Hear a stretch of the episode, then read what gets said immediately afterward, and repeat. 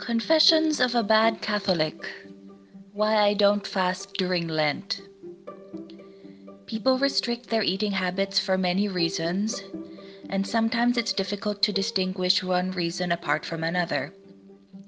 Nowadays, how can we separate religious fasting from, for example, diet and wellness culture? We all know people who diet as if it is their religion. It's also hard to ignore the sexist and classist implications around food habits. Disciplining your eating, especially if you are a woman, is often about meeting unhealthy beauty standards or proving that you're better than others. Even in Jesus' time, some people would fast to show off their righteousness to others.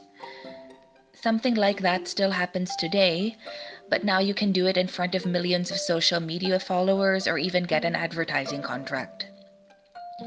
I admire the idea behind fasting, which is to spend less time and energy on your own wants and have more available for God and other people. This is why I'm looking forward to listening to other others' experiences. Maybe you can help me find a way to fast that mostly avoids the problems I just discussed. Or maybe you can show some ways to commemorate Lent that don't involve restricting food. I'm sure I'll learn a lot from you.